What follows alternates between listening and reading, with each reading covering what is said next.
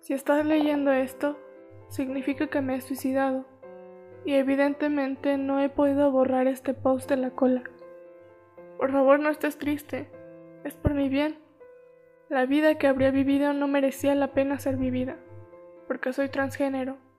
Podría explicar detalladamente por qué me siento así, pero esta nota probablemente vaya a ser lo suficientemente larga de por sí. En sencillas palabras, me siento una chica atrapada en el cuerpo de un chico, y me he sentido así desde que tenía 4 años. Cuando tenía 14 años, aprendí lo que significaba transgénero y lloré de felicidad. Después de 10 años de confusión, por fin comprendí lo que yo era.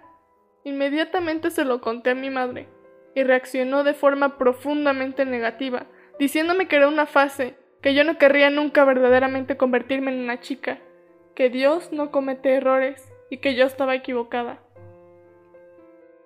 Mi madre empezó a llevarme a un terapeuta, pero solo me llevó a terapeutas cristianos, que son muy sesgados. Así que en realidad nunca tuve acceso a la terapia que realmente necesitaba para superar mi depresión. Solo conseguí más cristianos diciéndome que era una egoísta y que estaba equivocada, y que tenía que acudir a Dios para conseguir ayuda.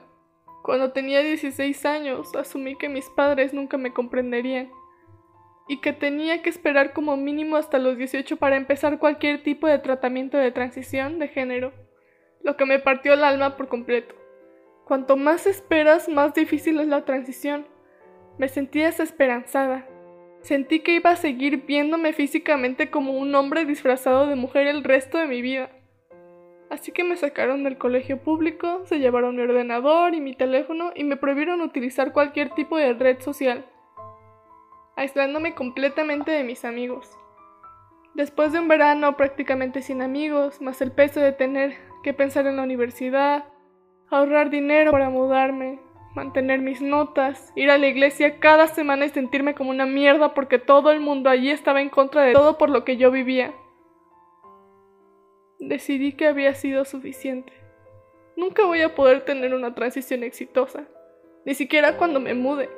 Nunca voy a ser feliz con mi aspecto con mi voz.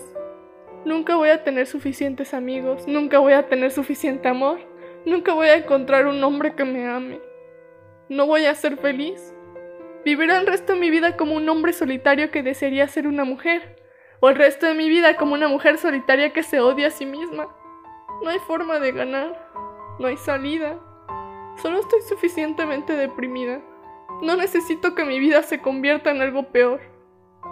La gente dice que mejorará, pero en mi caso no es verdad. Va peor. Cada día estoy peor. Este es el quid. Es por lo que siento ganas de suicidarme. Disculpa si no es una razón lo suficientemente buena para ti, pero para mí lo es. Mi muerte debe significar algo. Mi muerte debe sumar en el número de gente transgénero que se ha suicidado este año. Quiero que alguien se moleste en mirar ese número y diga, esto está jodido, y lo arregle. Que la sociedad lo arregle. Esta fue la carta de suicidio de Laila Arkan a los 17 años de edad.